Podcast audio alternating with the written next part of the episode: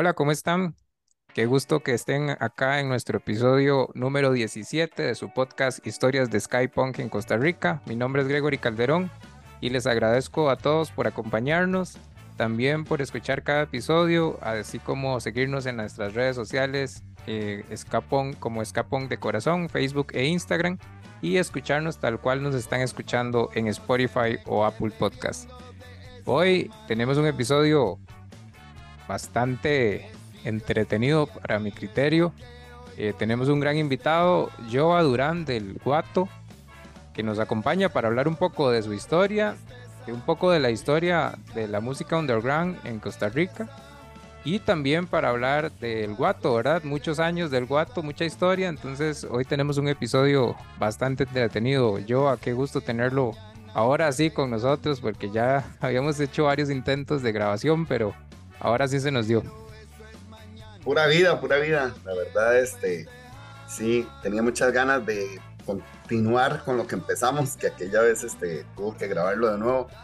Eh, total la anuencia, sabemos que no es solo usted, ni soy solo yo, sino un montón de gente que está detrás ahí escuchando y esperando, eh, de no a mí, pero esperando seguir aportándole a su a sus conocimientos de la historia del ska, del punk, del under aquí en Costa Rica. Entonces, encantado y, pura vida. Gracias a usted por el esfuerzo, por supuesto.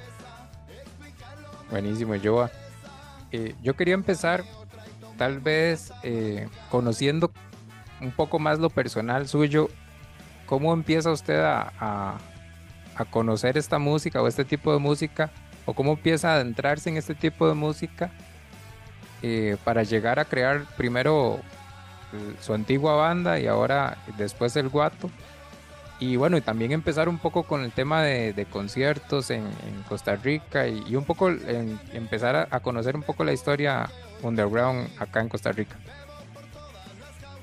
Yo siento que el, cuando estaba chamaquillo, cuando me enganché de la música, me enganché de la música en términos generales este, yo escuchaba todo lo que sonara en la radio. No sabía que era ska, no sabía que era pop, no sabía que era techno, no sabía que nada más era música para mí, un todo. Un todo. Ahí ya después empecé a, diferenciar y a conocer bandas que sí, pues eran un poquito menos eh, chiclosas, no sé cómo decirle, menos ahí ya eh, livianillas o o rítmicas eh, y hablaba, hablo de The hablo de Duran Duran, hablo de, The Foreigner, Foreigner eh, Journey, grupos que sobresalían de lo, de lo pop. Entonces ahí, bueno, este, le agarraba gusto a esa música, sin embargo seguía escuchando de todo. Por allá en el 86 se viene una oleada de rock en español y aparece en mi vida al menos eh, Hombres G, Enanitos Verdes, ya por allá este, brinca Soda Estéreo, eh, Los Rebeldes de España, ¿qué más? Eh, los Toreros Muertos, Radio Futura y luego el famoso Roco Rollo que tenía un poco de todo. Y yo, ah, qué rico esto, música en español, rock en español que yo puedo entender. La Unión también lo quiero incluir ahí, Duncan Duke. Entonces, este, todo se fue dando, eh, seguía escuchando de todo un poco. Yo tengo unos cuadernos donde yo hacía la propia lista mía de las 30 canciones que más me gustaban. Entonces subían canciones y bajaban y entraban y recomendaba. Y era una tontera, pero que era una inocente tontera que me ayudó a conocer demasiado de, música, al menos de autores y de grupos y de, y de canciones y letras y demás pero también aprendí inglés a costa de eso. Entonces, este, ya por allá, bueno, más bien como que casi que desde el inicio empecé a escribir, dentro de todo lo que escuchaba, empecé a escribir canciones. Eh, pensaba que qué sería escribir canciones y me inspiraba en otras. Vuelvo y repito, escuchaba de todo un poco, entonces también ahí iba por decolada la plancha rock. Entonces Camilo Sesto José José y Hernaldo y todas esas varas, Álvaro Torres, Braulio, todo eso, Emanuel. este, me inspiró para escribir canciones. Cuando estaba en séptimo, escribí un par de canciones, se las di al profe de música para que les hiciera música, las perdió. Seguí escribiendo canciones durante toda mi vida, o sea, todo el colegio. De hecho, una canción que viene en el disco Lamentico, que se llama Muy Sola Quedará, la escribí cuando estaba en cuarto del cole. Y un día llameando, yo dije, uy, mae, cabe esa letra, perfecto. No, no, estaban llameando y yo dije, déjeme buscar una letra y metí esa letra.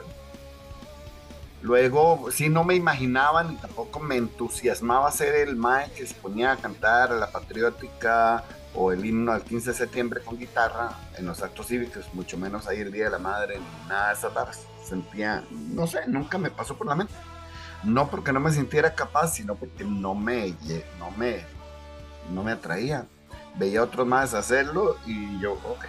E incluso era tanto el no miedo que yo participé en dos obras de teatro y todo bien para cuando estaba en quinto apareció una gente buscando eh, colegiales para estar en el coro Heredia Canta, porque venía un evento muy importante en Américo Salazar para la gente de la ONU y entonces estaba el coro que ya existía, pero ahora le querían meter este, gente de colegio, adolescentes, gente Y me metí en ese coro y creo que aprendí un poquillo, más sin embargo yo siempre había cantado con confianza. Tal vez mucha gente critica que no sé cantar y yo, pues podrán decir, no tengo tal vez la técnica de un maestro estudiadísimo y todo para cantar, pero yo canto con el alma y canto con el corazón y sé que cuando canto transmito lo que, lo que estoy cantando porque yo canto con pasión. Y este, la gente nadie la engaña cuando usted canta por plata llega o no llega o, nada más la baila, pero cuando usted canta con pasión y quiere contagiarlos de lo que usted está haciendo, este, se vuelve un poco fácil, entre comillas, y pues bonito, o sea, imagínense, ¿verdad? Y que eso es una característica que usted tiene, Joa, digamos que sus, sus conciertos trata de no ser solo un bueno, un grupo cantando y tocando, sino que también tratan de hacer show, que verdad que ahora se usa mucho y que enciende mucho al público, porque al final de este la interacción con el público es bastante importante para que para que todo se mueva de mejor forma. Sí, eh, Tal vez no solo porque ahora se use mucho, sino que siempre, al yo cuando estar chamaco, ver tantos artistas y de todo, yo decía, oh man, qué chulo estar en una tarima y poder hacer tantas varas que son diferentes, que no cualquiera puede hacer. Por ejemplo, al ver el mae de The Clash con el pelo rapado así, el mohawk o el mullet en ese momento, no sé, ya, ya después las varas agarran nombre, pero bueno, yo decía, mae, qué loco ese mae. O sea, hay que tener demasiado bolas, huevos para hacerse ese corte y no importarle nada a la familia ni a la sociedad. Y el mae lo hizo. Entonces yo tenía como mucha inspiración en, en, los artistas, en, las varas extrañas que hacían los artistas. Por ejemplo, digamos, mi banda favorita, Listy Boys, yo me di cuenta que era favorita como, pongámosle, mucho, mucho, tal vez hace 10 años. Tal vez pero me di cuenta porque yo hice un, un, día un repaso o se me vino a la mente, yo mira, en el concierto de tal, yo usé la ropa como el, video de Dream Season 1 DJ, mira, en el concierto de tal, yo llevaba varas como el video de Intergalactic, en el otro llevaba la vestimenta puro Watch One, en el otro puro el concierto de Escocia. Yo decía, más, estos más influyeron en mi vida, tanto así que si usted escucha Beastie Boys, una canción es punk, otra es rap y otra canción es electrónica, y digamos la libertad que tienen esos madres para hacer la música, yo también siento que el guato la tiene, que es decir, usted escucha Mer y escucha Salgamos Corriendo y escucha Lo que me queda y son tres bandas diferentes. Entonces yo me di cuenta, o sea, sin planearlo ni nada, que es una de las bandas que tal vez me influyó más. Tal vez las letras no, tal vez el rapeo sí, porque el ska y el rap son muy parecidos por la, por la, por la métrica. Y sí, parte de, de, de, de, todas esas shows, como me dice usted, es influencia de, los Beastie Boys, de Trent Reznor, de Eddie Vedder, incluso, ¿por qué no?, de Kurt Cobain, eh, de Mike Patton, de Pay No More. Eh, ver, un video, ver el video de, Life at the Brixton Academy, de The Real Thing, todo el concierto y ver el Mike que le tira un pedo al micrófono y lo huele y dice, uy, era de verdad. mae, o sea, uno dice, mae, qué pichudo la libertad que tiene este mae y qué pichudo cómo le perdonan todas las loqueras que él hace. Pues porque el mae está siendo libre, está siendo natural, no está haciendo ningún montaje ni nada. Entonces por ahí anda, por ahí anda, digamos, como ya la historia de cómo me metí en la música y ahora un poco más adornándole de cómo, cómo me dejé influenciar o cómo influencia mi show y algunas otras bandas. Sí, bueno, yo recuerdo en un concierto que yo no sé si usted se quitó por lo menos unas 10 mudadas, diría mi mamá, de que se, se, iba quitando una camisa y le, y le, seguía otra y le quitaba el suéter y iba la camisa y después iba la camiseta y ahí iba. Bueno, y eso, eh, yo decía, ma, ¿en qué momento? o cómo tiene tanta ropa puesta, ¿verdad? Y no se le notaba, ya después, ¿verdad? Eh, es, es, divertido ver esa parte y entretiene, ¿verdad? Usted está pendiente de ver que, a cuándo va a terminar y, y demás, entonces es divertido. Otra cosa que, que, yo quería tocar ahí ahorita que usted tocó el tema de, de, de la diferencia de ritmos, ¿verdad? O, o, de, o por ejemplo de Mer, de, tocar rap, de tocar un poco de ska, de tocar un poco de punk, de tocar un poco de todo un poco. Eh, es, lo tiene el guato, más sin embargo no pierde la esencia del guato, porque usted siempre dice, ma, esto es el guato, no, no, no se sale hacia otro, no sé cómo decirlo, ¿verdad? Pero sigue siendo el guato, nada más que con diferentes eh, estilos y que, que, gustan, ¿verdad? Que hacen diferente la, cada, canción, pero siendo siempre el guato. Sí, bueno, en realidad es bonito porque yo siento que una de las misiones de, de uno es encontrar el sonido propio.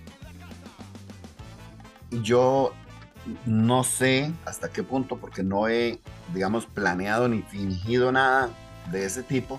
No sé si alguna banda intenta hacer eso y, no le sale o también hay bandas que hacen una cosa y otra y otra y otra, y un día usted los oye que son muy alternativos y otro día cuando pega tal vez lo, lo más este, electrónico le meten electrónico, o sea, o si no, este, si está como, he visto bandas de rock meterse, digamos ahí ya, eh, barnizarse hasta con el reggaetón, entonces, bueno, esas son las bandas que uno ve y se queda como, ok, ¿cuál es el cuál es el objetivo de los más, todo bien, pero sí, no sé, vuelvo y repito, no gracias que me lo dice y qué bonito, porque sí, sí lo he pensado, pero nunca sabía cómo se hacía.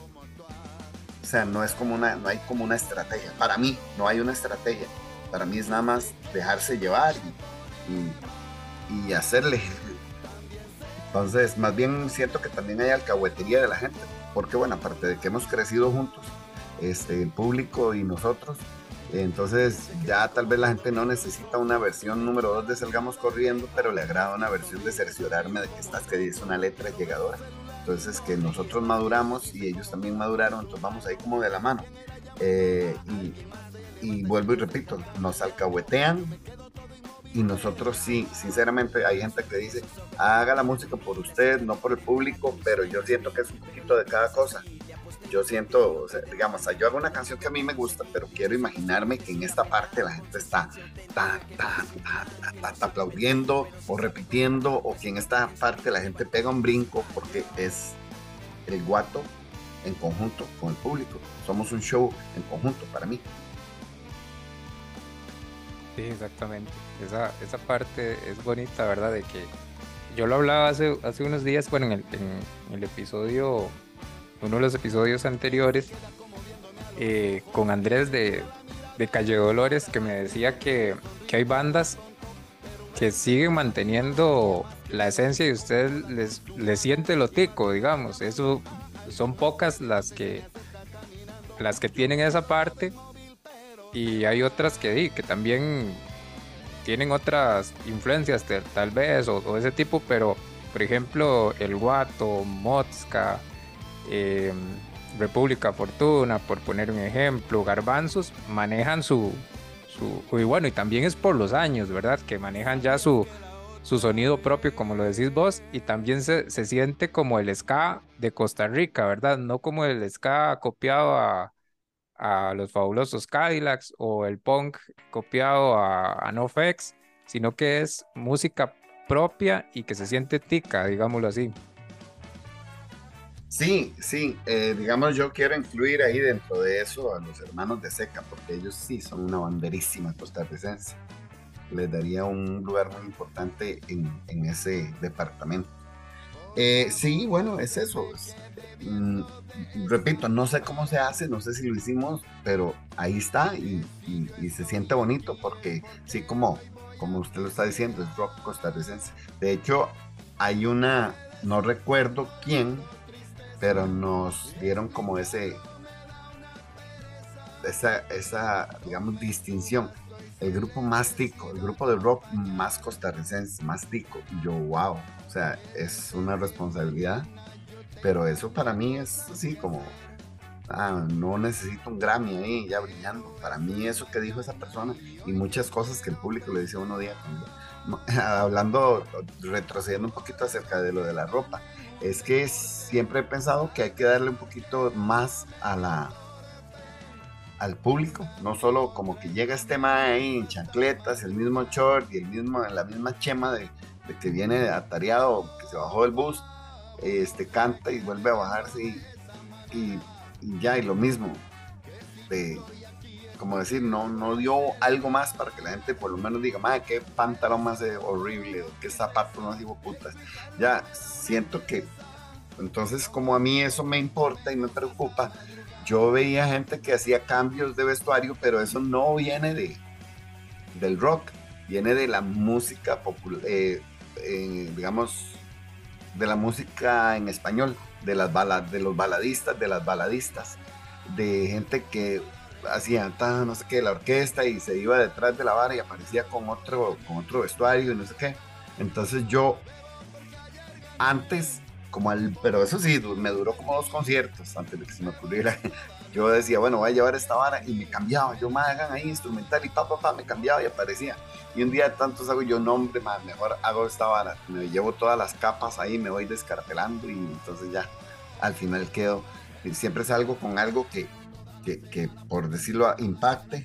Luego en el centro de, las capas de la ropa llevo algo este, casual o relacionado con, lo que estamos haciendo, si es blanco y negro, que va a ser muy escado, si es mer, que es algo, una chema como el fútbol americano y una panta y cierro con algo que tenga una camisa que diga algo, y casi siempre lo que dice es algo del guato, o alguna canción de los Beastie Boys, eh, una camisa de los Beastie Boys, o alguna camisa que me han regalado, o es de la ocasión de donde estamos tocando. Entonces por ahí anda la parte de, esa que quería contar, que fue como, sí que se me ocurrió a mí, pero inspirado en otras, en otra vara que no es el rock. Buenísimo. Y eso es parte de lo que, de lo que hace entretenido, ¿verdad? Ir a ver a, al guato. Pero ¿qué tal yo? Así nos devolvemos unos años, ¿verdad? Y, y tal vez usted nos cuenta, yo eh, anteriormente he hablado con vos y me habías contado un poco de la historia del Sky y el punk acá en Costa Rica, cómo empieza a, a surgir y cómo nace. Eh, yo creo que eres una de las voces eh, que puede hablar de ello y aprovechar el momento para, para que nos cuente un poco. Sí, bueno, yo nunca me he sentido un gurú de, del punk, ni mucho menos del ska, pero viví algo que yo lo puedo catalogar como el nacimiento y era ver bandas, al menos del sur de San José. Y no fue que me di cuenta cuando nacieron, me di cuenta cuando empezamos a, a juntarnos todas las barras que se estaban carburando, que se estaban armando, eh, mientras en San Sebas, Alajuelita, este, Atillo, los Atillos, se estaba gestando mucho del punk, e incluso bandas como Curaj que metían este, un poco ahí de música costarricense, ahí, el Guaro Blanco es un alimento, este, Los Hijos de la Adversidad del Bosque, que fue la banda, la primera, la banda pionera la banda pionera del ska costarricense se llama El Bosque y todos los demás somos una réplica. Es decir, ellos son el temblor y nosotros somos réplicas. Este, Luego que por allá en, en Montelimar estaba un poco ahí lo que Rage Against the Machine, que Tool, que Nine Inch Nails, que este, Suicidal Tendencies, incluso Agnostic Front, así, todo ese tipo de varas. Y en Heredia, bueno, allá también, Montelimar también, pero en Heredia sí estaba como la vara de... Ah, bueno, perdón, en Montelimar, en, en Atillo y esa zona estaba el, la vara en español, narcosis y esto y lo otro, ¿verdad? O sea, de lo que digamos como las influencias. Luego en Montelimar y así estaba muy Minor 3, Circle Jerks y todo toda la vara, ¿verdad? El, el punk gringo pionero. Pero en Heredia sucedía lo de Pennywise, Bad Religion, No Effects, Black Wagon, Rancid, Strong Out, toda esa, toda esa noche. E incluso en Heredia tal vez fue uno de los primeros lugares donde se dio a conocer Voodoo que fue la banda que también nos marcó a muchos como para decir, ok, maestro, podemos tocar punk, pero también podemos tocar punk y ska. Entonces ese nacimiento de esas bandas, cuando llega y aparece este lugar que se llamaba Cus, en ahí, es más, queda a la par de Acapulco o diagonal a la MTM de la Cali, ahora es un parqueo, no en la pura esquina, pero que sí, hay unas, unas paredes ahí de concreto.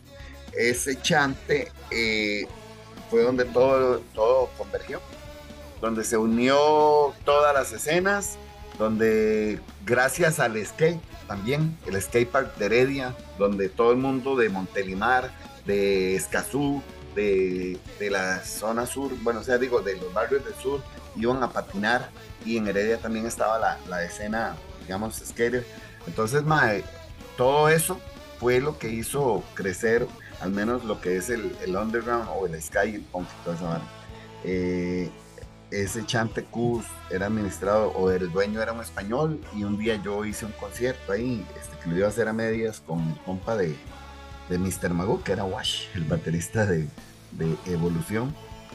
Y entonces, este, bueno, yo hice el concierto, me quedó muy panis y el madre dice, eh, el otro, dentro de 15 días yo tenía un grupo ahí agendado, pero si usted me dice que me hace otro concierto, yo quito esos más y yo, ok, dele, yo encantado, o sea, es como le voy a decir al mae que nos está dando campo, que no, que no, gracias. No, ok, pues vamos ahí. Y le digo yo así, solo por curiosidad, para no hacer una, una deslealtad, por decirlo así, le digo yo, ¿cuál es la banda que usted tiene? Eso sí, antes de. Y me dice eh, Liverpool. Y yo, ah, sí, sí, dele, dele. si hubiera sido hormigas o bueno, todavía cuando eso no, no, organizaba nadie más, tal vez solo hormigas y, otras bandas ahí, Doctor Moe, Sombra tenían así, pero como yo no sabía nada de Liverpool, es decir, no tenía compas ni nada, y el señor era el que me estaba entregando la fecha, yo pues démosle. Claro. bueno, y ahí empieza, empieza usted también a, organizar, ¿verdad? Ese, ese tipo de eventos en, en CUS, porque se da un, bastante, bastante tiempo, ¿verdad? Ese, ese espacio. Sí, la verdad estuvo, puede ser tal vez 93, 94, 95. incluso ya cuando existía el, guato, creo que hice uno que se llamaba Tico Rock, eh, Fiesta del Rock Costarricense, Tico Rock, algo así. Bueno, eh, a, raíz de esos dos conciertos, el señor me dio la agenda del lugar. Le gustó como yo trabajé y me dice, ¿por qué no agarras la agenda del lugar? Y yo ¿qué es agenda? me dice, o sea, que organice todos los conciertos. Y yo, ok, pero ¿cuándo? ¿Cómo? No sé qué. Me dice, di nada, usted me dice cuáles días quiere. Entonces yo, de, como las primeras dos vueltas o dos meses, agarraba y hacía jueves, viernes, sábado y domingo, ¿verdad? Entonces jueves de alternativo, viernes de, no sé, metal, sábado de otra vez ahí rock español tipo Gandhi y el Parque y los domingos si, era ya la loquera del niño problema, garbanzos, este y bueno, esa, esa, esa tendencia, Mr. Mago, es que las, las, tres bandas así como más eh, sobresalientes, o bueno, y obviamente Hormigas en la pared. Entonces sí, ya yo, ese hombre me dio ahí como la llave, el poder y todo el mundo, o sea, cualquier persona que iniciara una banda me llamaba a mí, me llamaban a mi casa, cuando eso era teléfono fijo, mi mamá, yo lo llaman, y yo, ¿quién será? Madre, pura vida, le habla tal. Madre, le habla, le habla Gabriel, madre. Tengo una banda que se llama Cannabis. Mae, queremos tocar en Cusco, ¿cómo se hace? Y yo, Mae, ¿cuántos repertorios tienen? Mae, tenemos como cinco piezas. Bien. Yo, Mae, las van a tocar bien, porque si las tocan horribles, sepan que la gente lo que se va a llevar de la primera impresión es que las tocaron horribles. Ah, no, entonces denos un toque más para prepararme. Yo, ok. Mae, a todo el mundo le daba campo, a todo el mundo, todo el mundo me buscaba y todo el mundo tenía espacio. Obviamente, con sus este, derechos de piso incluidos, es decir, no le iba a dar cerrar una banda nueva cuando Garbanzos estaba ya adelantada, o hormigas en la pared, animales domésticos, ¿sí? Sí, exactamente. Había que ganarse el espacio también. Sí, correcto. Y es vacilón porque, mae, este, de ahí, hay cosas que uno se da cuenta sabe o aprende o trae la vara. Y yo es fácil, fácil. Cuando la banda tocaba yo decía si va a pegar o no va a pegar. Porque, eh, vuelvo y le repito, el público nadie lo engaña. Entonces, si los más venían con buen material y venían con una actitud bonita y como con ganas de ser parte de los maestros, digamos ya eh, grandes, por decirlo de alguna forma, se notaba y se notaba el trabajo y se notaba todo. Este, había una banda que se llamaba Brightens, donde tocaba Marco Monerat y esos maes siempre traían su, sus varas, su loquera, su show. El parque, esos maes, cuando mae, yo queremos tocar y así, claro, por supuesto. Mae, este, ok, y que usted- yo pongo, sí, yo pongo toda la vara, mae, ahí entre, todos. Y me decía, mae, este, ¿usted puede poner luz? Le digo, uy, mae, eso no alcanza. No alcanza porque, mae, este, los cálculos a veces me ha tocado pues, quedar debiendo y no es la idea que yo sea el que quede debiendo. Me decía, ah, bueno, no, no, mae, tranquilo, o sea, nada más le decía, pero nosotros las pagamos. Yo, wow. Mae, una banda que quiera pagar sus propias luces o su propio backline, su propio son- o sea, son, pues, le está diciendo usted, mae, queremos vernos bien a toda costa, no, no importa cómo. Entonces, este, sí, sí se daba uno cuenta de quién venía este, con ganas de ser grande y quién venía como, ah, démosle ahí, como si fuera un partidillo de fútbol 5 semanal. Sí, exactamente. Y bueno, es, es vacilón porque, porque de ahí sale un semillero, pero también se me, se me viene a la mente cómo, cómo la gente se empieza a dar cuenta de este lugar. Y porque también en ese momento, obviamente estamos hablando de tiempos donde no había internet, no había Facebook. y la difusión de que de dar un lugar donde se está este, presentando bandas de rock, inclusive que no era normal en el país, eh, me imagino que fue difícil eh, tener un- el aforo, ¿verdad? O, promocionarlo. Sí. Eh, cuando sucede algo bonito, la juventud se entera y quiere estar en, en lo bonito. Entonces, digamos, yo era el que hacía los afiches de todo, los hacía a mano o con recortes de revistas. Y decía uno original y después, pues, pa, pa, pa, fotocopias agarradas del Paseo Colón. Me iba todo el Paseo Colón, luego la Avenida Segunda, a veces un poco la Avenida Central, luego Plaza de la Cultura, Plaza Democracia, y ahí directo California y este Universidad, toda la calle de la Amargura y toda la U, toda la U. Eh, a veces hasta me regañaba la policía y todo, pero esa es la forma. Ahora otra cosa, hacía volantes de mano y veía a alguien con patineta o con la ropa un poco diferente y yo tome, tome, tome, tome, tome, tome, tome. Y así se empezó a enterar la gente de, de lo que sucedía, más los que ya habían ido.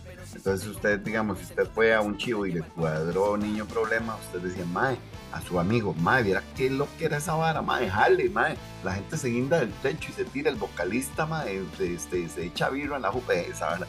Y es cierto. Entonces, mae, ese entusiasmo se, se difundió de boca en boca y de afiche en afiche. Y obviamente, pues usted, eh, si digamos, Gregory se hace una banda, pues Gregory va a llevar a todo el barrio y a todo el cole, a todos los que sean cercanos a él. Mayo, y había gente que no sabía ni qué era y, les gustaba, después no, o, no les gustaba y no volvían, pero llegaban a apoyar. eh. Mae, fue una vara, sí, una vara de las que me siento hiper, imagínese, o sea, cómo se sentiría usted, yo me siento orgulloso de todo eso. Claro, claro, exactamente.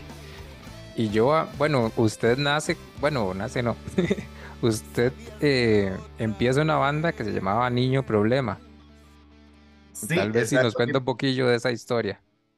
Sí, mm, esa fue mi primer banda. Este, le iba a decir que, que, ¿cómo se llama? Bueno, no, ya se me olvidó. Iba a decirle algo relacionado a lo de los afiches y a todo eso. Ah, ya, ya me acordé, la publicidad.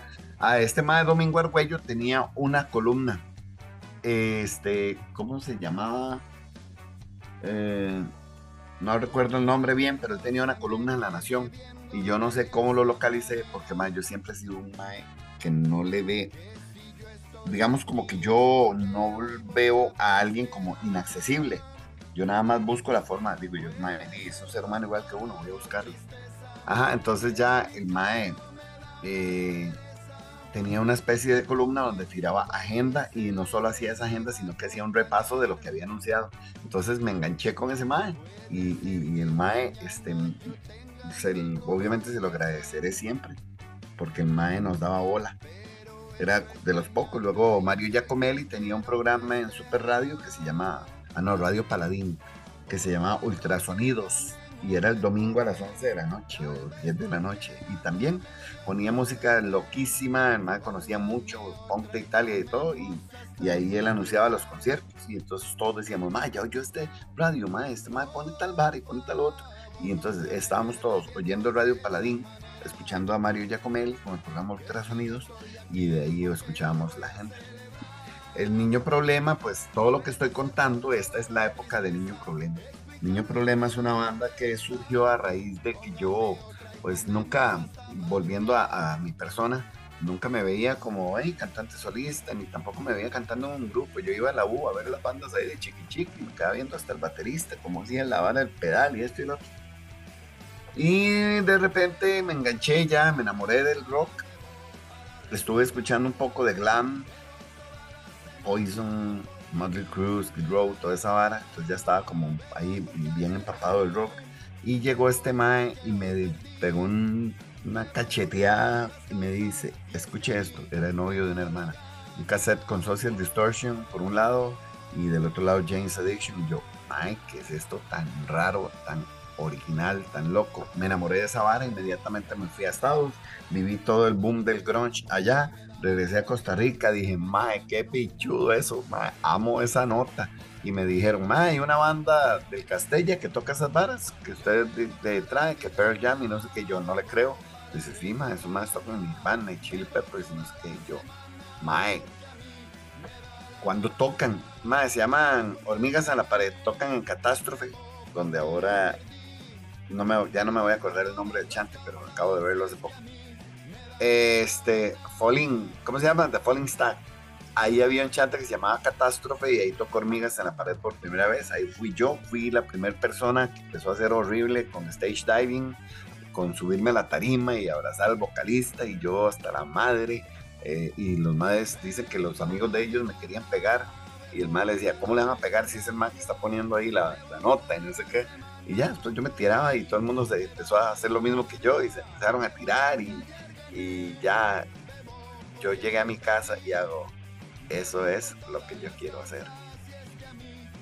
Y yo tenía la tienda de música donde intercambiaba música y puse un rótulo, se busca gente para hacer una banda, influencias Fugas y Nine Inch Nails, Minor Threat, Circle Jerks, Black Black, Beastie Boys, Red Hot Chili Peppers, Pearl Jam, Nirvana, etcétera, etcétera, etcétera llegaron unos maes y cuando pasó el tiempo me decía, yo no conocía ni picha esas bandas, yo nada más quería tocar y usted nada más saqué las canciones que usted me dio. Buenísimo. Y ahí nace Niño Problema. ¿Y qué, pasa con Niño Problema o, qué se puede contar? Mae, puedo contar que Niño Problema cuando nació tenía dos nombres. Era Niño Problema o Problem Child, le decía yo a la gente. Y me decía, Mae, ¿cómo? Y yo, sí, dígale como quiera. Mae, de hecho nunca hice una ficha que dijera Problem Child. Era inspirado en, número uno, todas las personas que íbamos a los conciertos éramos la oveja negra. Eran los raros de la familia, éramos los descarriados, éramos los locos, éramos todos los niños problema. Entonces yo le puse a la banda Niño Problema inspirado en esa característica del público. Pero también este, en el video de Jeremy hay una parte donde dice Problem Child. Entonces yo creo que subconscientemente o inconscientemente más bien, entre eso y, la otra vara fue que surgió el nombre de. Nosotros tocamos desde la primera vez 10 canciones, Alive, Brohim, The Pennywise, Should I Stay or Should I Go, The Flash, eh, Two Babies in the Dark, Bad Religion, So Far Away, The Social Distortion, Plush, The Stone Temple Pilots, Creep the Radiohead y Creep the Stone Temple Pilots. Y creo que tocamos también Wicked Garden.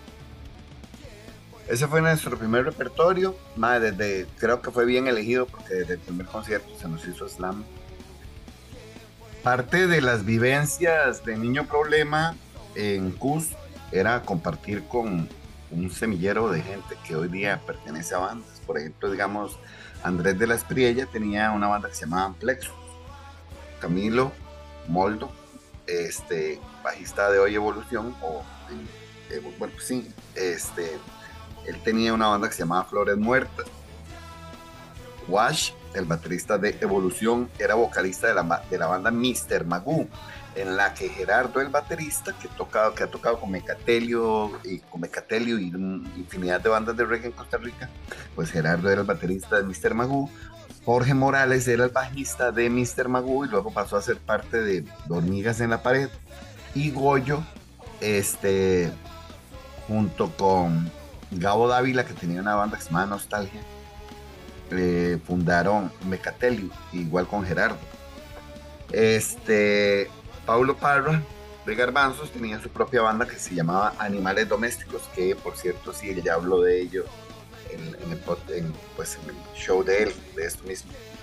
Y este, yo tenía mi banda Niño Problema, eh, mi bajista se llamaba Eduardo y él tuvo o tiene una banda que se llamaba Vortex el guitarrista eh, Billy es el líder o productor organizador ahí de la, de la banda de Generación Grunge.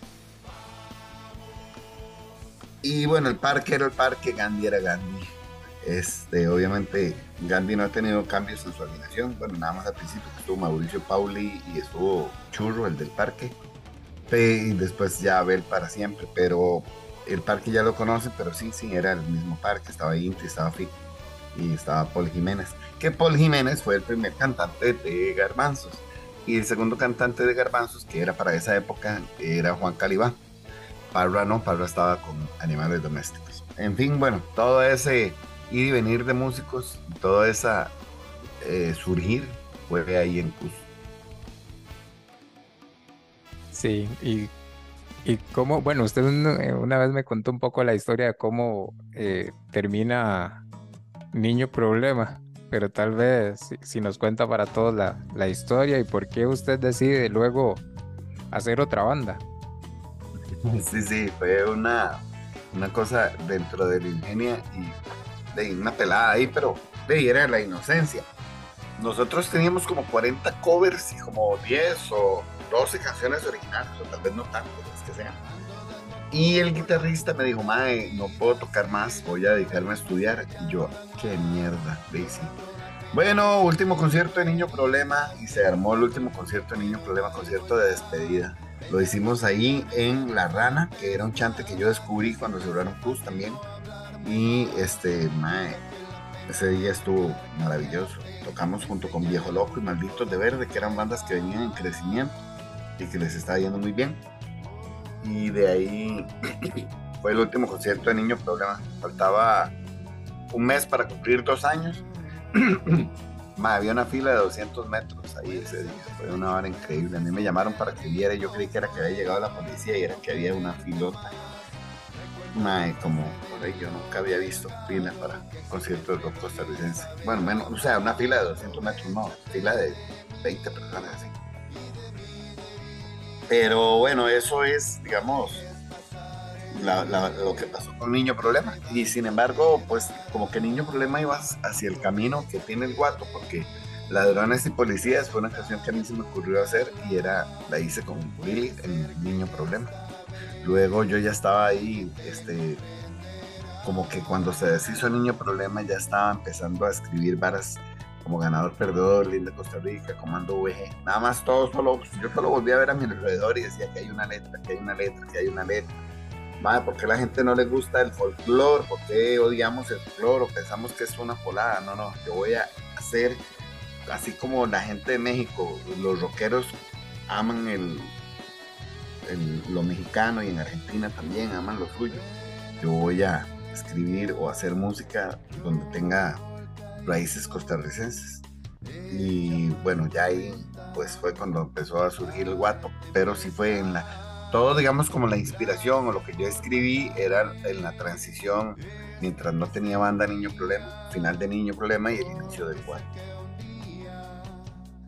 Sí, bueno, ya, ya vamos a entrar entonces a, la historia de, del guato, pero quería antes de eso, vos tenías que nos hables un poco de esa tienda que, que te creaste, por cómo nace esa idea de crear una tienda de música y, porque yo creo que eso contribuyó mucho a que se también se expandiera un poco el, la escena, ¿verdad?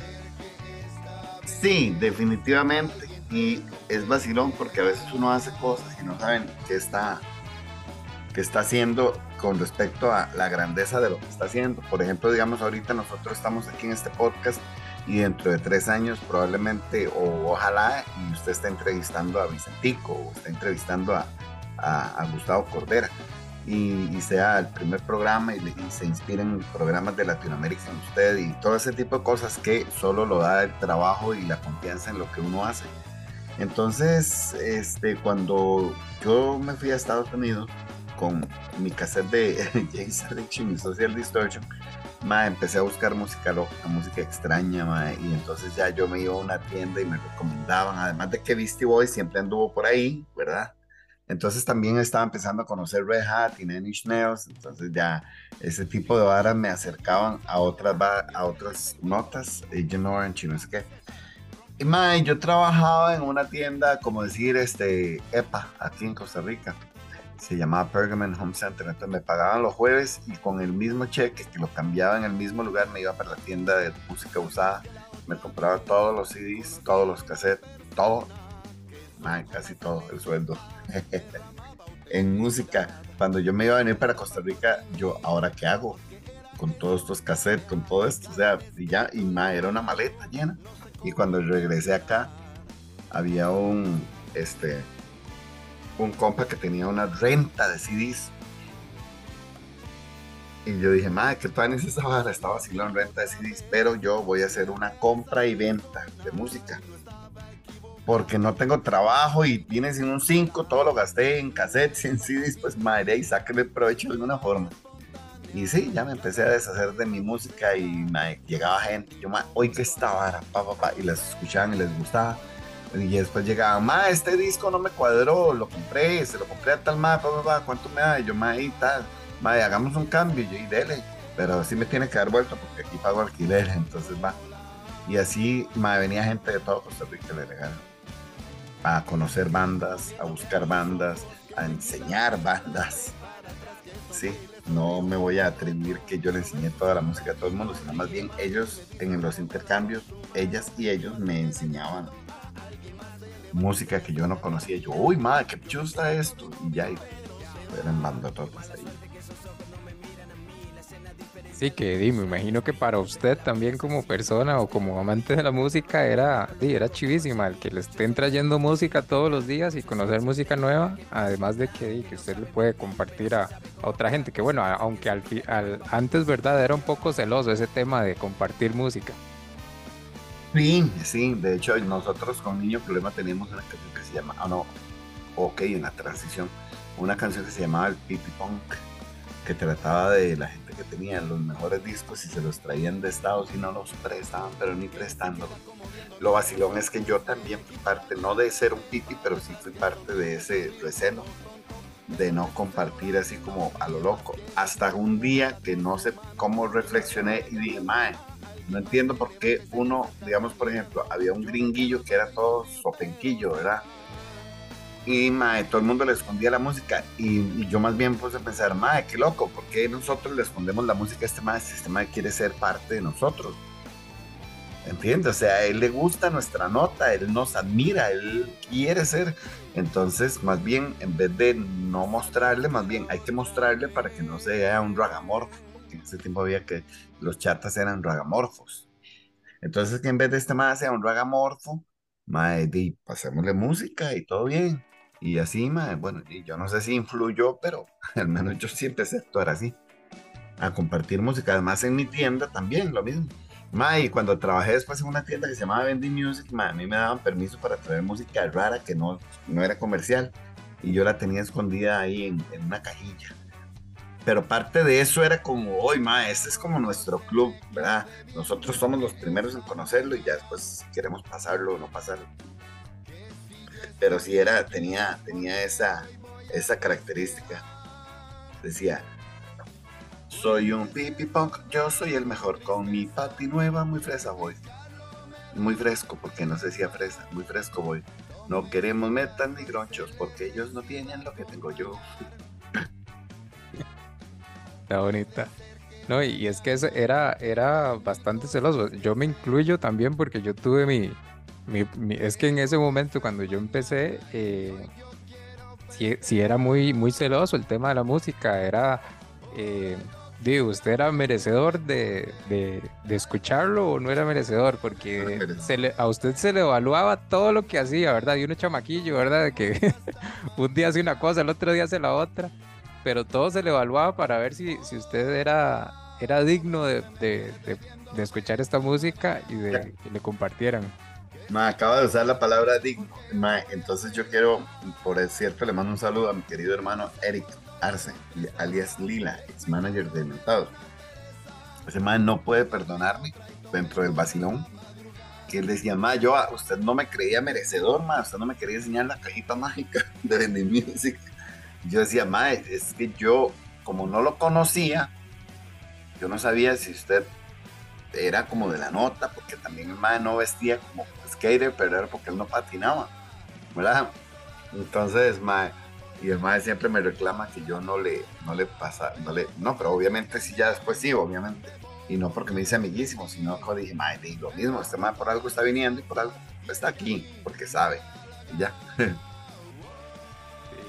Me imagino que llegaba mucha gente hasta de muchos lados, ¿verdad? De que llegaban hasta Heredia a buscar, eh, a buscar la música. Absolutamente.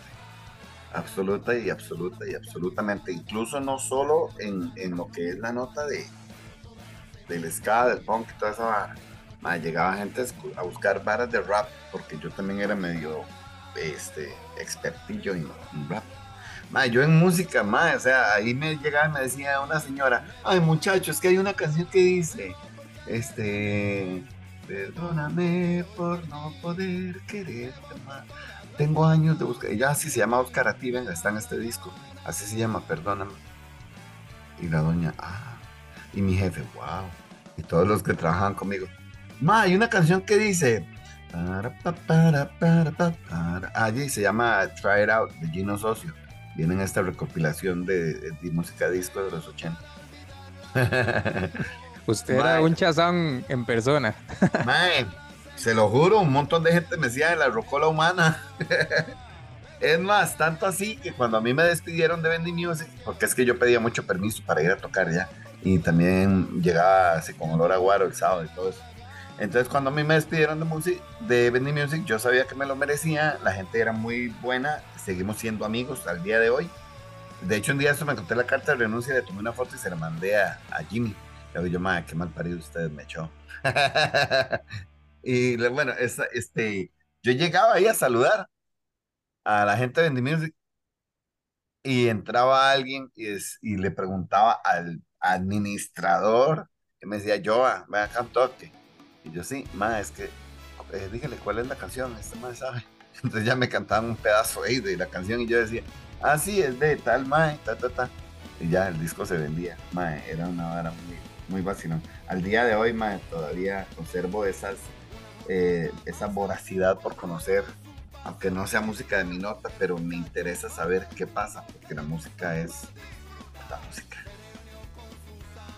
Sí, realmente uno tiene sus gustos y, demás, pero, pero siempre trata de, escuchar un poquito de todo y tal vez por allá una canción le va a gustar y, hay otra que, tal vez hay ciertos ritmos que yo creo que nosotros sí somos un poco más quitados, pero, Ah, sí, pero siempre y cuando haya un haya música, yo siempre eh, he visto, digamos, o siempre me ha gustado de que no importa el género, eh, cuando yo veo a alguien, por ejemplo, a mí me gusta mucho la batería, entonces si yo veo a alguien tocando batería, yo me voy a verlo, porque porque es música, o sea, está creando música, no importa tan, tanto a veces el género, sino que está creando música y, y- uno va, aprende, ve hasta formas diferentes de tocarlo, porque en- dependiendo del ritmo también se toca un poco diferente, ¿verdad? Y usted puede decir, mire, esto se le puede hacer, se le puede meter o cosas, o cosas así. Sí, correcto, correcto. Digamos, por ejemplo, antier estaba un compa aquí. Me dice, madre, ¿qué es esa vara peso pluma que todo el mundo no sé qué? Yo no sé, yo no lo oído. Y yo, ah, madre, se no es una que se compa, ah, madre, a Chile. Y yo le puse, ah, sí, madre, es que también uno de los más pioneros de esta vara es este madre. Y este madre también. ta, Y este madre es un madre todo humilde, madre, todo vacilón. Y descubrió a este madre. Y, ahora la gente cree que son hermanos. No, el madre agarró a un madre ahí de un barrio le dijo, venga, grabe, y le y todo. Madre, ¿cómo sabe tanto? Yo, "Mae, porque es que es música. Y la música es bonita, eh, me gusta. Y, y, y, ¿cómo se llama? Y no pierdo nada. Eso sí, sinceramente, yo no. ¿Cómo le explico? Es que casi soy fiebre, porque yo sé quién canta algunas bachatas y todo, pero a mí no me gusta la bachata, es casi como que de lo que menos me gusta. Y, y el reggaetón obviamente tampoco, pero madre, de ahí uno se termina ahí ya como, ah, ok, sí, sí, qué hacen eso. Sí, exactamente. Yo, ¿y qué tal? Bueno, el, tiempo apremia, y ya se nos, casi, nos, casi se nos acaba el tiempo y no hemos hablado del guato. Entonces, ¿qué tal si nos empieza a contar un poco de la, de la historia del guato? Ya, ya hicimos como una introducción de tal vez cómo nace, pero tal vez que nos cuente ahí un poco de la, la historia del guato. El guato es la continuación, repito, de Niño Problema. Se deshace de Niño Problema en febrero, en enero del 96.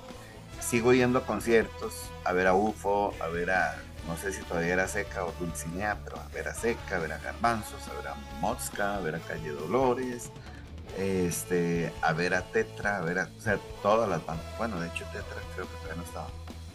Eh, Raza Bronce, Teatromocracia, El Bosque, Curar.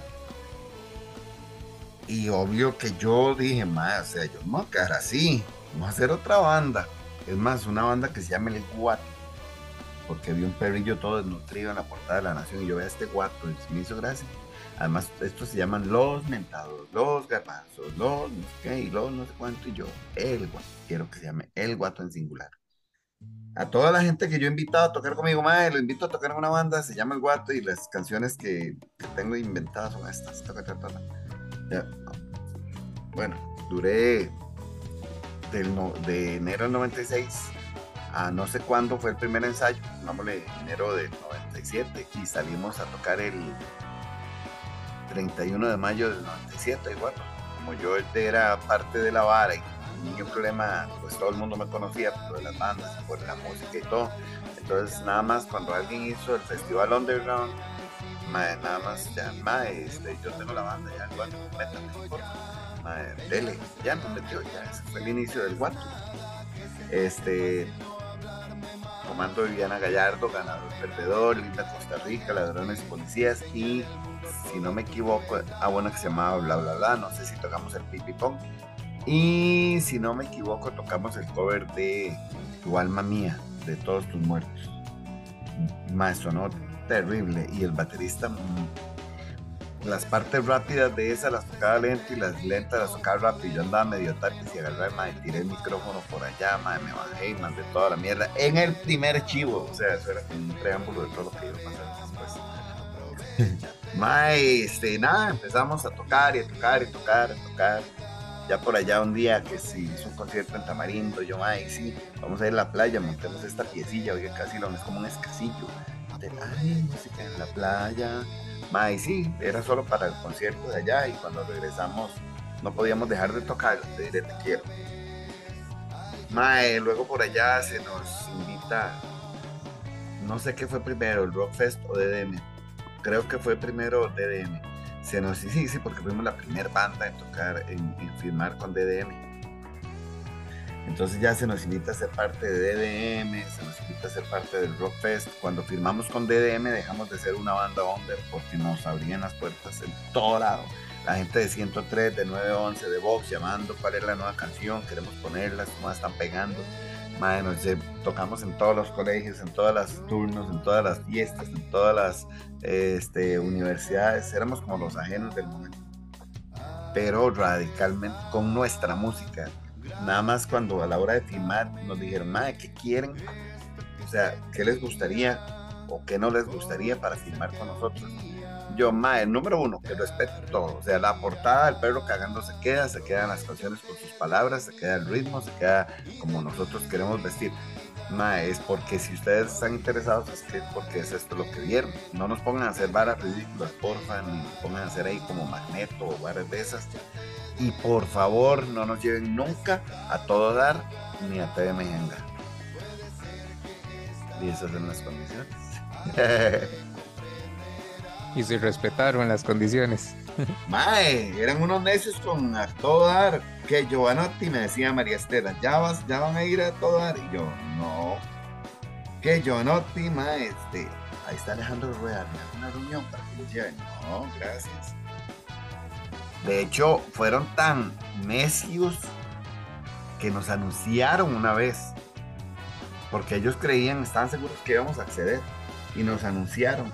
Recuerden, mañana miércoles en A Todo Dar, la banda costarricense El Guato. Pues que yo, mae, es cierto que mañana yo, varas, jamás. Mae, no fuimos, y es más, ni siquiera nos avisaron los de DDM. Y vino el otro día, y oiga, lo yo no sé qué hicieron porque seguro sí se dieron cuenta que no íbamos a ir. Y no sé quién tocó, la verdad. Al rato fue Mecatelio y Salvatando. No sé, no sé. Y mae, ese día se fue la luz en Heredia, entonces no supe ver qué pasó. Y la gente de Heredia, pues, nunca nadie me ha dicho que tocamos en A Toda, como para que ellos pensaran que tocamos. Eh, pero sí, no, nunca supe qué pasó y esas eran como las condiciones. Luego, más seguimos tocando, hacíamos canje con 103, hacíamos... Luego, nosotros fuimos los primeros en firmar con DDM. Después nos criticaron todas las bandas, nos comieron el culo, nos apedrearon por vendidos, por traidores, por esto, por lo otro, porque en DDM solo había canciones, grupos de, de cumbia, bandas tropicales. Estaba Calúa, Cayoche y todo eso. Entonces, este, ya y nada, firmamos y le hago yo a los más, más que los más tienen que ser buenos, porque si nosotros que somos rockeros conocemos a Calue y a Calle 8, es porque estos más hacen un brete que vamos a estar en todo lado, y así fue. Así exactamente fue, estuvimos en todo lado, luego ya empezó la crisis de, de que vino el reggaetón, empezó la vara a bajar, para el mismo tiempo estaba la piratería, empezaron a bajar las ventas de discos, los conciertos los maes de la primera alineación, o sea, Andrés, Pablo y Eric, se empezaron a opinar. Y yo dije, mae, yo lo siento, yo no me voy a obstinar de la música, tengo que seguir. Ya tengo, yo quiero seguir con otras personas, porque ustedes están en otra vara, más. Ustedes, ustedes es ustedes es este, abogado y toda esa vara. Ustedes están estudiando eso y, mae, yo mi proyecto de vida es el guato. Más yo, Adele, o sea, todo lo que hicimos es suyo, ma, le lleve el guato de lo más lejos que pueda. Mae, ahí tengo guardada esa conversación y aquí tengo el guato tratando de llegar lo más lejos que se pueda. Fuimos en el 2003 a México y también a Panamá.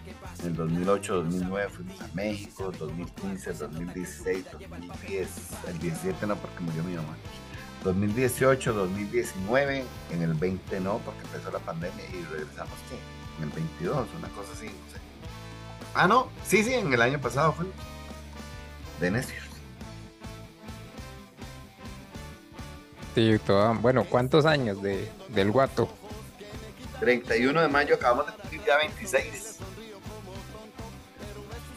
Sí, sí casi.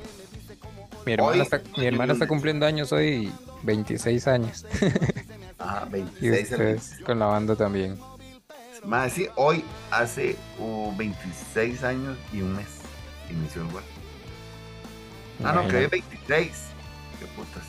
No, el 31 de mayo es la hora. Ok, ok. El 31 de mayo eh, cumplimos 26 años. O sea que dentro de 3, 4, 5, unos cuantos días este día cumplimos 2, dos, tres, cinco, un año, 26 años más. Tres discos, yo, Rock para el Pueblo, Lamentico y el de Grandes Hits. Y bueno, eh, ahorita nos va a hablar un poco de lo que están trabajando, pero, pero esos tres discos, con los dos primeros en el, en, en el 99, en el 2002, y con mucha aceptación, ¿verdad? Y, con mucho cariño de la gente por, por esos dos discos. otra de las varas que me enorgullece demasiado, bueno, primero nació el rock para el pueblo, lo grabamos ahí, todo bien, todo pobre, todo inexpertos, todo desafinado, todo, todo. Luego DDM nos firmó y, y grabamos el Lamentico. Teníamos chance de cuatro discos más, pero pasó lo que te acabo de contar, ¿verdad? La decadencia de las disqueras y demás. Y el Greatest Hits, no, en el 2006, cuando yo cambié de alineación, yo dije, vamos a sacar un EP. Y el EP iba a venir lo que, eh, lo que me queda. El diablo dijo, sí, me voy a vomitar, llame ya barras, o no sé cuáles, pero bueno, cinco canciones.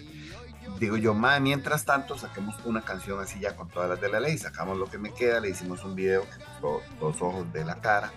Este, la pasamos, fuimos a entrevista, un par de entrevistas, tres ahí en, en Nunca hice nada porque yo era el que manejaba la banda, nunca hice nada para MTV porque no sé, que se me pasó ahí o no tenía tiempo de llenar la vara o, me emborraché, lo que sea. Y este, aquí medio pusieron el video, causó polémica, dos portadas, tuvimos dos portadas de la revista Viva y después, madre, yo dije, madre, hagamos una vara, ok, no vamos a sacar el disco, vamos a sacar solo esa canción y vamos a empezar a sacar de canción en canción porque no tenemos cómo recuperar y cómo grabar de un solo pichazo un EP. Entonces vamos, sacamos una canción, le hacemos lyrics video o le hacemos video. Otra canción, y hoy día eso es lo que se hace. Y yo me siento demasiado orgulloso de que haber de haber sido el primero, al menos en Costa Rica. Yo sé que de miles de bandas y de, industria que hizo eso primero de canción en canción una, una, una, una. Y por eso fue que en el 2016 grabamos el Greatest Hits, uniendo todas las cancioncillas que, que no habíamos puesto en ningún lugar y este, sacando lo mejor de, de rock para el pueblo que no se conseguía en físico ni tampoco en la mente Sacamos mil copias del Greatest Hits, de las cuales no queda ninguna tampoco. Probablemente hay una o dos ahí guardadas, una mía y la otra, no sé, para dársela a, no sé, al madre de Beastie Boys. Entonces, yo lo este, acepto si usted quiere regalarme. por ahí anda, por ahí anda la historia, por ahí anda la historia. No, sí, ese disco ahí lo tengo bien como. Este, luego tenemos otro disco, 12 EPs grabados ya. Solo que no salen porque ahí hay unos pequeños atrasos este, en, en nuestra disquera Stereo Rat de mi hermano Marco Molera, pero nada del otro mundo. Si, si precisara, estaría yo allá en la puerta del MAE, digamos, haciéndole un fijo, pero el MAE yo, mil comunicación, mil buen ride, entonces la vara va a salir cuando tenga que salir. Ya sacamos barras en septiembre. La siguiente canción que vamos a sacar yo no sé si se va a llevar a cabo, pero el 30 de junio tenemos una canción que se llama Mala, que la estamos por sacar de hace mil años, que fue grabada en México, que la voz la grabé el día que murió José José, que una de casualidad, uno de los coros, el coro es el mismo del triste, cuando se...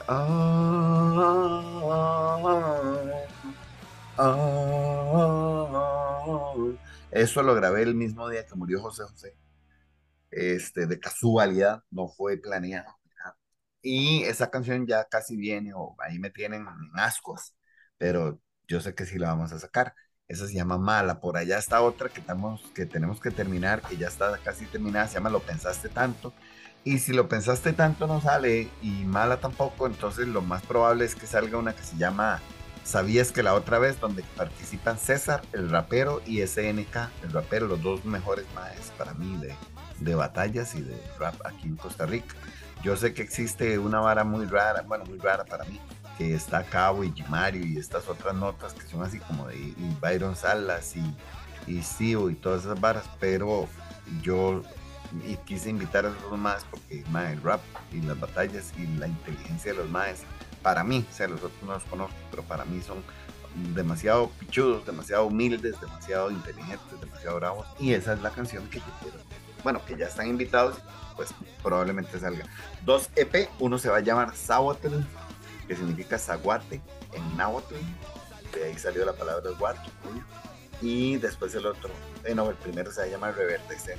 Reverdecer porque después de la pandemia, cuando se había derrumbado todas las paredes de las montañas y estaba todo en tierra, por allá empezó a salir una ramita y otra matita y otra ramita y otra ramita y se empezó a poner todo verde y ya otra vez las montañas tienen sus, sus laderas completamente verdes, por eso se llama reverdecer, porque así nos pasó con, con la música a nosotros como banda y al mundo como mundo, como sociedad.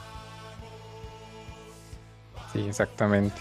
Tanto el mundo que está volviendo a, una nueva normalidad, digamos, a, a, crecer nuevamente, la música también, y yo creo que, que no sé, yo, yo me llevo una, una bonita impresión, a veces yo siento que, que, que va, va poquito a poco, tal vez no va tan rápido como, como uno quisiera y no va a ser tan rápido porque porque a veces nos vemos los mismos en los conciertos o, los grupos que salen son de la misma gente, pero siento que poquito a poco se va dando, ¿verdad? Esa parte, se van viendo eh, gente nueva escuchando la música, gente nueva visitando los conciertos y eso no se va, no se va a ver de un día para otro, pero eh, este espacio también espero que en algún momento beneficie para que gente alguna, algunos chamaquitos, ¿verdad? Que, que, empiecen a escucharlo y les guste la historia y demás y todo lo que ha pasado y quieran hacer nueva historia, ¿verdad? Y aquí está el espacio para, para hacer nueva historia. Y, bueno, ojalá que, así sea. Yo, eh, ¿cuántos conciertos ha, ha, tocado el guato? Y puede andar por los mil. Mil. Yo sí creo en eso. Sí, yo, yo siento que, bueno, yo me imagino que por todo el país ha, andado el guato y, igual, bueno, no sé, tal vez te quería preguntar también eh, de algún concierto que fuese muy especial para, para usted y que lo recuerde con, con, más cariño tal vez. Sí, este, evidentemente hay conciertos que suceden cosas inolvidables ya sea porque fue demasiado pichudo, demasiado horrible, uno siempre se acuerda. Pichudos, el concierto de los Cadillacs que le abrimos en el 2001 también tocaba Garbanzos, tocaba también Calle Dolores y tocaban los Cadillacs y nosotros abrimos y parecía que fuimos nosotros la banda principal, no por no porque nosotros fuéramos ahí la repicha, sino por cómo se comportó el público. O sea, era una hora que yo decía, esta hora está pasando, ¿es en serio? ¿Está es un montaje? Luego, este, uno de los logros más grandes de la banda es haberle abierto a Café Tacuba en México ni siquiera aquí lo hicimos, allá, con mucho trabajo, este aparte mío, mucho trabajo de los compañeros de la banda, mucho sacrificio, fuimos y abrimos para Café Tacuba en México. Una vez en el Senac, cuando no había techo, eh, el público se mojaba si llovía, pero el, el grupo no. Entonces empezó a llover y estábamos tocando y el público estaba haciendo slam mojándose. Entonces yo la chema y me fui a bailar, a cantarles al puro frente. Yo no sé si el micrófono se jodió o no, pero yo me fui a cantarles al frente, a mojarme con ellos y ellas, porque si ellos lo estaban haciendo por nosotros, yo digo que al menos yo, que era el que podía, lo hice por ellos y por ellas. Este, una vez estábamos tocando en una un after de un torneo de porrismo en un colegio Mae, y terminó el torneo y nadie, o sea, no se quedó nadie, nadie a vernos. Solo una novia mía que andaba con la mejor amiga y andaba con compilla y eran tres fans y estaban viéndonos ahí. Tras de eso se cayó el toldo, nos cayó encima y yo toqué cantando. Una mano tenía sosteniendo el toldo para que no nos tapara y la otra el micrófono. Cuando este, quitamos el toldo y lo tiramos para atrás, ahí para deshacernos del bicho, Mae, no habíamos ni empezado a, tocar y empezó a llover. Y hago yo, bueno, está bien, Dios, ok, está bien, ya nos vamos, no vamos a tocar, pura vida. y nada más, o sea, fuimos a Irapuato, abrimos con, le abrimos a Inspector, a Secta Cora, Mafia Rusa, Ocho Calacas. El más inspector me invitó a cantar y cuando, cuando dice, Eh, ya no recuerdo ni quién soy. Ya no recuerdo a la maldita, caray. Al guato inspector. Y yo, mae, no diga eso que me va a hacer llorar. Y mae lo dijo y yo lo tengo. Como tal vez alguien dirá, mae, ¿y qué? ¿Y eso qué? Pues para mí es demasiado. Un día de estos, una amiga, una chica que toma fotos para la gente de, de de de Peperina, perdón. Dijo, amo eso que usted hace en los conciertos que siempre ves el escenario. Y yo le dije, es para que mi esposa no se enoje y no diga que no le doy besos después de hacer el amor. Porque mi esposa es la música. Y ella, no. y yo, sí, eso es lo que yo... Bueno, obvio beso el escenario porque es un honor. Cada vez, cada escenario que nos dé la vida es un honor pero ese día se me ocurrió decirle eso, porque yo siempre he dicho que mi esposa es la música, es la única que me aguanta, que no llegue, que llegue, que no llegue, que llegue tarde, que vaya para donde me da la gana, que le hable, no le hable. Que... Entonces, yo creo que ese es como decir, no sé, una buena frase o una buena historia o anécdota de cierre. Claro. Buenísimo, Joa. Y bueno, yo este, me quedo con, con todo lo que viene del Guato, eh, los CPs nuevos que vienen y, los singles que está a punto de lanzar. Entonces, la gente como que esté muy pendiente, ¿verdad? De, de todo eso que viene. Eh, muy agradecido. Eh, tal vez quería, bueno, comentarte o preguntarte, porque yo veo que en las redes sociales, yo ahí estoy siempre pendiente del guato pero y también de sus redes eh, sociales personales. Y también hay muchos shows eh, personales que hace Joa eh, ahora, ¿verdad? Y que tal vez la gente no lo, no lo tiene tan claro o no lo conoce tanto y tal vez puedan ir a disfrutar un, una noche bastante bonita. Sí, este, bueno, no quiero llamarle el guato acústico porque no tocan los mismos músicos del guato y en el momento que necesite ir a tocar con otro guitarrista o algo así, pues este tal vez no sea específicamente del guato, entonces yo le llamo Jova del guato. Me ha costado un poco desligarme de que la gente crea que se va a ir a desmadrar o se va a escuchar el bar. Pero ahí vamos, este me gusta que ya la gente está entendiendo que, que uno pues es accesible pongámoslo así, no como persona, porque eso toda la vida, o sea, mi, mi, mi, hobby era emborracharme con el público. A lo que me refiero es que no digan, ay, madre, pero es imposible traer a ese madre que cante. O sea, no sé, la gente a veces tiene esas ideas, pero, o sea, para nada.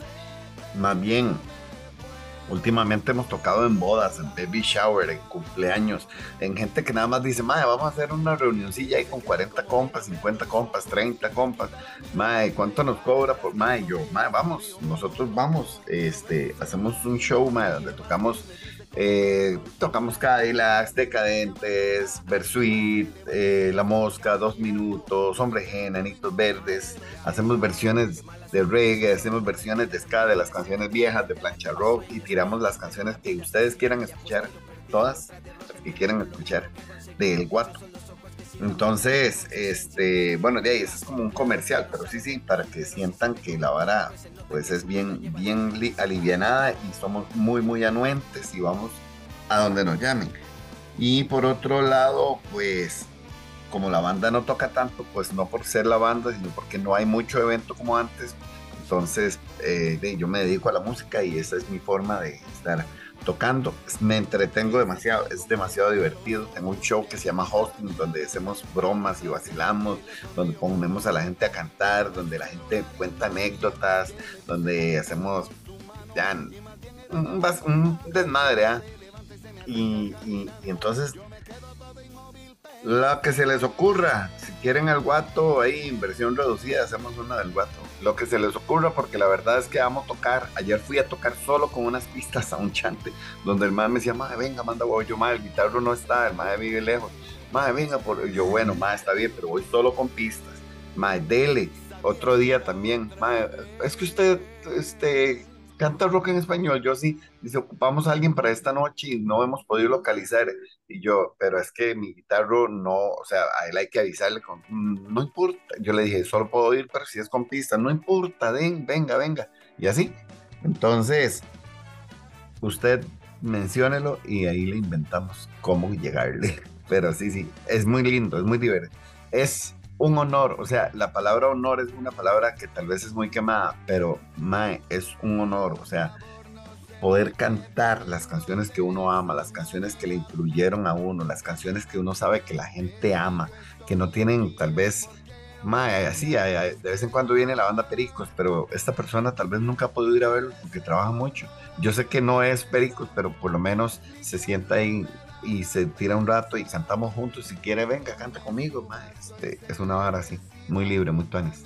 Más bien, gracias por preguntar también por eso.